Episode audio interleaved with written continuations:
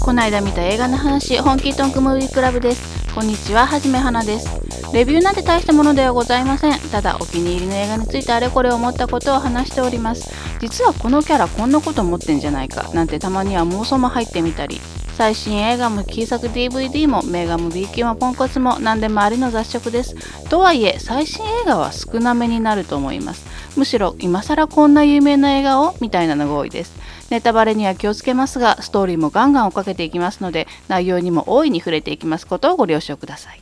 それでは行きましょう。記念すべき第1回目の映画は映画ドライブ。ね。いきなり土級の今更感です。みんな大好きドライブでございます。もう10年近く前の名作を今やるのかっていうね。だけどあの1回目は絶対これだと決めておりました。ごめんなさい。ごめんって言わしてやらして。はい。昼は自動車修理工とカースタントマン、夜は逃がし屋家業という主人公が、隣に住む子持ちの人妻と恋に落ちますが、刑務所に入っていた旦那が出所してきたことから少しずつ歯車が狂い始めます。原作はジェームス・サリスの小説、えー、公開年度2011年、監督ニコラス・ウィンディング・レフン、出演ライアン・ゴスリング、キャリー・マリガン、ブライアン・クランストン、ロー・パールマン、カンヌ監督賞を受賞してますよね。いや、美しい映画でしたよね。とはいえ少し変わった映画ででしてまずライアン・ゴスリング演じる主人公に名前がありません。運転手ドライバーとしか表記されないんですね。劇中でキッド小僧とかって呼ばれてたような気もするんですけれどもそしてあのほとんど単語しか喋りません。もうほとんど喋りません。ちょっと人とのコミュニケーションが難しい感じの男が主人公です。ただ車に関するテクニックだけは天才的で私のイメージではあのダーク版フォレスト・ガンプみたいな印象でしたね。シャノンという元カースタントマンで今は自動車修理工の男に雇われてまあ拾われて昼は自動車修理とたまにカースタント。おそらくシャノンが昔やっていたであろうカースタントを引き継いで生計を立てている。そして夜になると身元を隠してといってもまあ名前出てこないんですけれどもまあの強盗などの犯罪者が逃亡する際の逃がしやドライバーになる。ヤクザものではあるんですけれどもそれなりにルーティンが出来上がっていて彼なりの平穏な生活を送っていたんだけれどもキャリー・マリが演じる隣人のアイリーンと知り合います。少しずつお互いに意識をし始めて一歩ずつ距離が縮まっていきます。アイリーンの子供も連れて3人で遠出したりとか2人で夜のドライブに行ったりとかこれから恋が始まるような予感ですよね。しかし、アイリーンの旦那のスタンが刑務所から出所してきます。それを機に2人の育ち始めていた恋心も突然終わります。あまりに突然強制終了させられるので、2人ともなかなか踏ん切りがつかないんですね。それがすごくよく出ているシーンがあります。スタンのお帰りなさいパーティーをしてるんですけれども、アイリーンはそのパーティーを抜け出して廊下に座り込んでるんですね。まるであの、魂が抜け落ちたようなほうけた顔して。主人公は隣から聞こえてくるパーティーの楽しそうな声がもう、ま、煩わしいので耳を塞ぐようにして気を紛らわしてたんですけれどもとうとう耐えられなくなって部屋を出ます。そこで2人は出くわしてしまいます。苦笑いしながらお互いを見てお互いにどうにもならない思いを秘めている。秘めていることをお互いが知っている。だからといって無理やり気持ちを押し通すようなことはないんですけれどもアイリーンの旦那もう一度いっそ刑務所行ってくんないかなみたいなちょっと冗談とも本気ともつかない思いが現れるセリフをちょっとやけくそ気味に話したりするんですよね。なかなかちょっと切ないシーンであります。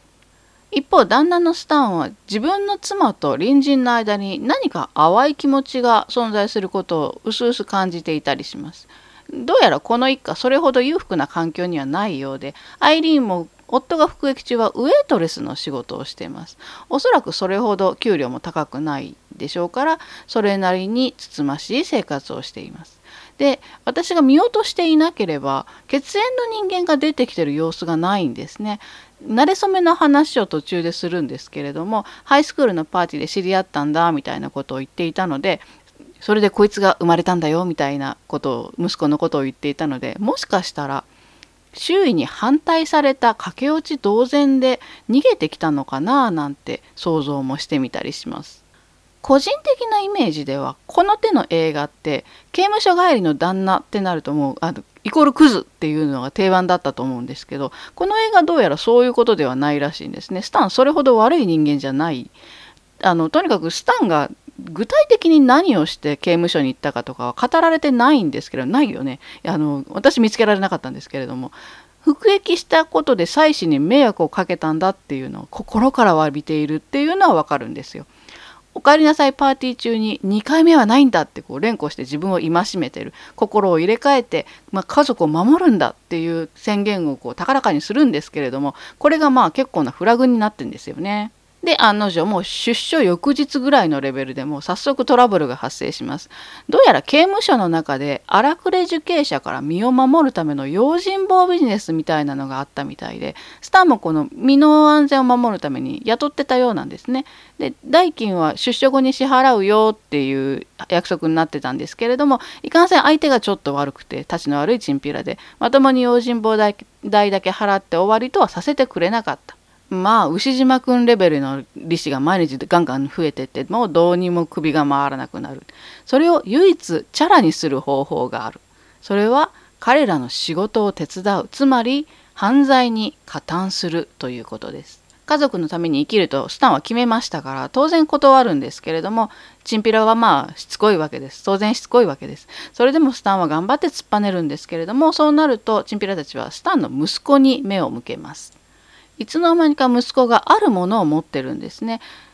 それは一見見ただけでいつでも家族に危害が加えられるよというメッセージになるものなんですけれどもこれを見つけるのがスタンでもアイリーンでもなくて隣人の主人公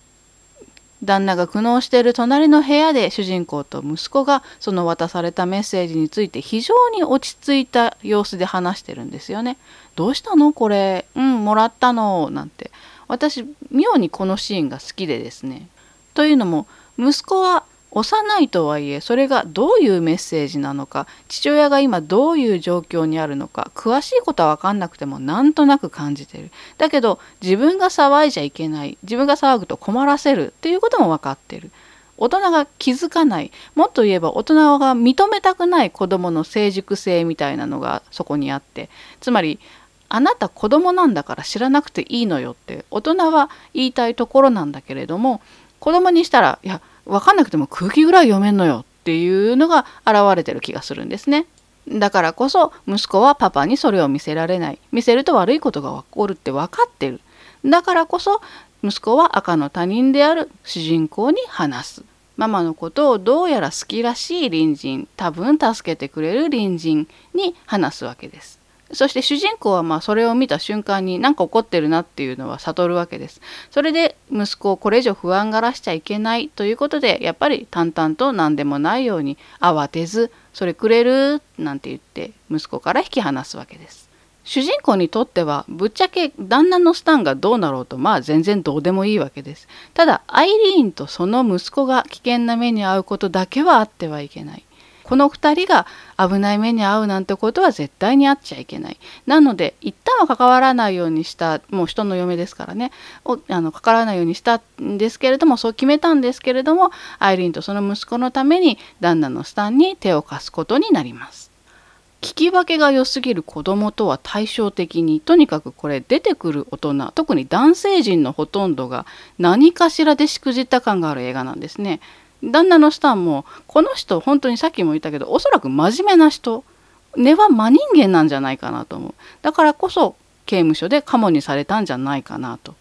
でやらかしてるといえば雇い主主人公の雇い主ブライアン・クランストン。これブレイキングバットの人ですよね。この人が演じるシャノン。この人もまあポンコツなんですよ。劇中ではあのドライバーの頼りない父親みたいな立ち位置なんですけれども昔カースタントしてたけどちょっと調子に乗りすぎちゃって怖い友達のニーノこれ後から出てきますけどニーノにまあ締められちゃったわけです。こらって怒られちゃったんですね。そのせいで片足がまあ不自由になっちゃってスタント家業からは引退せざるを得なくなった。だけどまあ未練タラタラなんですよ。もうやりたかったですからね本人は。だから主人公の車のセンスをすごい見込んでいてカーレースをやらしたいんですね。でいわゆる街の顔役みたいな友達に必死で売り込むわけです。こいつ早いんだよ金出してよって。それはあの何でしょう昔自分がアイドルになりたかった母親が夢を娘に託してますみたいな光景にちょっと見えちゃってですね主人公はっていうとまあ、特に抵抗もせずかといって積極的に前のめりになるわけでもなくただ黙って従ってるそれもやっぱりなんか空回りしてる自分の母親に付き合ってあげてる娘みたいな印象があって何ともこうやるせない感じでしたね。でとにかくこのシャノンが世間知らずなんですよ。もう車のことしか知らないんでしょうね。車しか見てこなかったんでしょうね。だからこう頼んなくてまあ世間知らずで。このことが大きく後半で関係してきます。この人信用しちゃったの？みたいなね。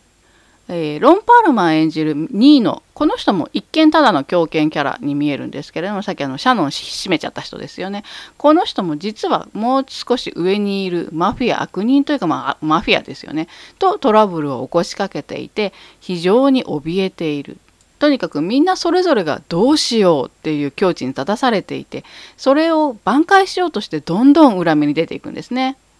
で肝心の主人公ですけれどもその感情がまあほとんど見えないんですよ。原作ちょっと読んでないんでわからないんですけれども原作の方では自分の大事な人がほとんど死んでるみたいな設定があるみたいですね。あらすじ読んだ限りだと映画よりもうちょっと熱を感じるようなキャラクターにも想像できるんですけれどもただあのこの映画の主人公はやっぱり感情面でとにかく希薄というか何かが欠落してるようなイメージですね。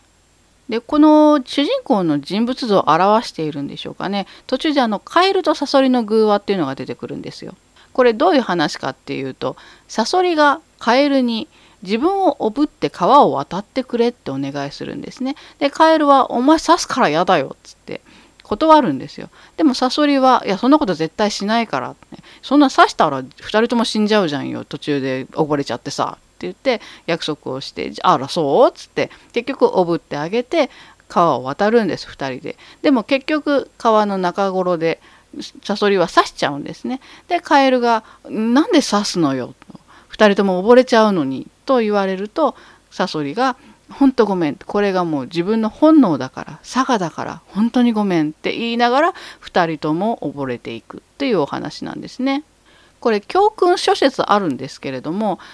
この映画で言えば生き物は本能に逆らえないみたいな教訓を当てているんでしょうかね。で主人公は常に背中にサソリの刺繍が入ったジャンパー着てるんですね。これが悪人相手でもの逃がし屋家業をやったりとかもう必要なら殺人も厭わないっていうその彼の行動がサソリの本能のようだと言っているんでしょうか本能のみに従って生きてることだって言ってるんでしょうかね。よくわかんないですね。とにかく感情で大きな欠落を見せてる主人公それこそさっきも言いましたけども人さえ殺してしまう表情一つ変えずに殺してしまうっていう主人公が唯一笑顔を見せるのがアイリーンとその息子彼女たちのためだけに感情があると言ってもいいでしょうね。ただそれでもどうしても埋められない何か大きなものが大きな溝があると一番わかるのがエレベーターのシーンですよね。これこの映画の多分一番の見せ場です。つい数秒前まではまあ最高潮に甘くてロマンチックだったはずなんですけれども主人公が次の瞬間にやってしまったこととそれに対する彼の感情の揺れなさっぷりをアイリーンは目の当たりにするわけですね。そこにはもうどうしても越えられない壁がある。ドン引きするアイリーンとドン引きされてることにハッと気づく主人公これがまあエレベーターの中と外で非常によく表されてるこの映画「ドライブ」のストーリーは安定のパターンですよね。あのヤクザ者が片木さんに恋をしてあるいは親愛の情を抱いてその片木さんのために全てを投げ打って助けるよというやつですよね。この手のパターンで私一番好きなのが1980年の映画でジョン・カサベテス監督の「グロリア」あのジーナ・ローランズ演じるヤクザの元愛人のおばちゃん。これグロリアなんですけれども彼女が両親をマフィアに殺された隣人の子供と逃避行をするという話なんですけれどもこれがまあこれ希代の名作ですけれどもまあかっこいいんですよグロリアが。であのシャロン・ストーンで一回リメイクされたんですけれどもあのねシャロン・ストーンの愛は感じるんです。であの制作者側の愛も感じるんです。だけどだけどシャロン・ストーンでは美しすぎるんです。若すぎるんです。スタイル良すぎるんです。グロリアはおばちゃんだからこそかっこいいんですおばちゃんがチンピラに短歌切るのがまあかっこいいんですこの話もそのうちしたいと思いますこれは本当におすすめの映画です私が今更言うのも恥ずかしいぐらいの名作ですけれどもあとはあのリュック・ベストのレオンもこの部類ですよね。ドライブは最初見た時にレオンを彷彿とさせる映画だなとちょっと思いました。そういう感想もポコポコ見ましたね。であのそもそもパターン化してる話っていうのはあまたある物語のフォーマットの中から生き残ったものということなのでそれを無理やり新しいことしようとすると安っぽい流れになったりとか大炎上するエンディングになったりするんだと思うんですよね。つまりあの見たことある展開の話をそのパターンのセオリーを守ったままいかに新しく見せるかいかに観客を引きつけるかっていうのはすっごい難しいことだと思うんですよ。パターン化してる話ほどものすごい高いクオリティを求められてるっていうことだと思うんですよね。映画「ドライブ」はパターンの安心感と映像の美しさとそして何よりこう空気感ですよねがものすごく合致していてまあ素晴らしい映画だと思います。大人味の映画っていう感じでしょうねこういうのノアールっていうんでしょうか。でタイトルからワイルドスピードみたいなのを想像してた友達がいたんですけれども多分だいぶ違って落胆すると思います。カーチェイス仲ないんですけれども期待してるようなものではないとは思います。で監督のニコラス・ウィンディング・レフンこの人スウェーデン出身の監督なんですけれどもこの映画でまあ一気にその才覚を認められまして以前に撮った作品もこれから追っかけるようにソフト化が進んだっていう話ですよね。でその後2016年に撮った「ネオンデーモン」これがね私実はドストライクでとにかく映像美が素晴らしいんですよ。まあ気色悪い映画でこれ気色悪いって最高に褒めてますからもう最高の褒め言葉です。何でしょうグロテスク美みたいな感じでしょうかね。キューブリック好きなんだろうなとかダリュー・アルジェント好きなんだろうなとかもしかしたら鈴木清純も好きとかそういうのをすごく彷彿とさせる映画でほんとかっこいい映画でした。これもそのうち話したいと思います。であの俳優陣のお話をちょっとしたいと思います。主人公のドライバーはライアン・ゴスリングもう押しも押されもしないスーパースターでございます。2016年のララランドのピアニストセバスチャンセブですよね。一番それがキャリアとしては分かりやすいでしょうか。ブレードランダー2046これ次の年ですかね。とかも出てましたね。2019年今年の今のところでの最新作は初めて月に行ったニール・アームストロングを演じたファーストマン。これにも出てますよね。あと私知らなかったんですけれどもこの人子役出身なんですね。すごいですね。子役って大成するんですね。ハリウッドって子役大成せずっていうのは世界共通だと思ってたんですけれどもこんなことこんな人もいるんであでもそうかドリューバルマーとかもそうか。お頑張ってほしいですね。であのこの映画ではほとんど喋りません。まあそれがちょっと新鮮でもあったりします。アイリーンを演じたキャリー・マリガンはもう相変わらず可愛くて私はもうメロメロでございます。この人2013年の華麗なるギャツビーデカプリオ版の方ですねこれでヒロインのデイジーをやった時に初めて見て可愛らしくてなんちゅう可愛らしい女優さんだと思ったんですけれども2010年のカズオ・イシグロ原作の「わたしを離さないで」これノーベル平和文学賞でしたっけ？を取ってますよね。これの主役をされていてでもすっかり虜になりました。で2011年ごめんなさいあの公開年度と私の見た順番がぐっちゃぐちゃなのでなんかややこしいことになってますけどまああんまり気にしないでください「シェイム」っていう映画がありましてこれセックス依存症をちょっと扱った映画なんですけれどもこれでまあ文字通り体当たりの演技をしてましたよね。で私童顔の女優にとにかく弱いんです。まあ可愛いな可愛いなと。もしかしたら監督も童顔好みかもしれませんね。ネオンデーモンではエル・ファンニングが主役でしたからね。旦那のスタン役この人はあオスカー・アイザックさん。この人一番分かりやすいのはあの「スター・ウォーズ」シリーズの「ポー」っていうレジスタンスパイロット。これ BB8 の持ち主？飼い主？主人？の人ですよね。BB8 ってあの雪だるまみたいなロボット。あれの元々の持ち主の人ですよね。ただしこの人の映画では「エクスマキナ」2015年のこれがすごい好きでしたね。あのこの中で巨大 IT 企業の社長さんの役やってるんですけれどもすごい風貌でひげが超ひげでもう超ひげで顔半分ひげみたいな人でしたけれどもこれどんな映画かっていうとチューリングテストロボットを AI か人間か見分けるっていうテストがあるんですけどそれを扱った SF スリラーで非常に面白かったです。これもおすすめです。痛い！そんなにゆっくりだと痛いっていうね。これ見た人にしかわからないので是非見てください。えニーノ役のロン・パールマンは安定の悪役ですよね。私あのこの人とウィレム・デフォーは神様から役者になることを運命づけられて生まれてきたんじゃないかなっとすら思うんですよね。もう役者以外にありえないでしょうっていうまあ素晴らしいご面相だと思うんです。まあ、ウィレム・デフォー今関係ないですけれども、えー、ロン・パールマン個人的にはジャンピエール・ジュネの映画このジャンピエール・ジュネってアメリの監督なんですけれどもこの人の映画に出てる時が個人的には好きですね「ロスト・チルドレン」とか「エイリアン4」もそうでしたね。だけどあのビッグバジェットの映画も全然好きですよ。有名なところでは「ヘルボーイ」これやってましたよね。パシフィック・リムとかも素敵でしたね関係ないんですけれども今年2019年ヘルボーイリブート版やるんですかね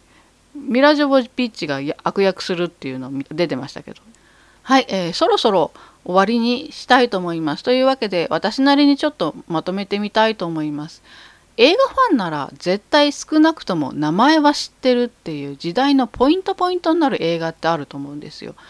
その時代時代で特に今回で言えば男の子が好きな映画男子が好きな映画っていうとちょっと言い方があれなんですけれど私も好きですからタクシードライバーとかレイジングブルとかレザバードックスとかファイトクラブとかレオンもそうですね。レイジングボールはちょっと違うかなジャンルが。まああの他のジャンルも全部合わすともっとあると思うんですけどとにかく誰かと映画の話をする時の共通言語になる道しるべみたいな映画が時々現れると思うんですよ。なんか映画見た時に友達に「おどうだった？どんな映画だった?」って聞かれた時に「あなんとかみたいな映画だったよ」って言えば「はいはい」って伝わるような映画「あれねレザボアっぽかったわ」とか「ファイトクラブっぽかったわ」とか言うとなんとなく伝わる。っていうようなお互いが知ってる映画みんな知ってる映画っていうのが出てくると思うんですね。で最初の方に私この映画レオンっぽいかなって言ったと思うんですけれどもまあそういうことだと思います。もうドライブはすでに熱烈なファンが世界中にいて私ごときが何を言うものでももうないんですけれども今後時間が経つに従ってそういう何かの他の映画を示す道しるべになるような好き嫌いはもちろん分かれると思いますけれども人の印象にガツンと残る映画になるんだと思います。はい。というわけで、今回はこの辺で終わりにしたいと思います。ご視聴ありがとうございました。次回またお会いできたらと思います。映画をいっぱい見て、豊かな人生を送りましょう。それでは、さようなら。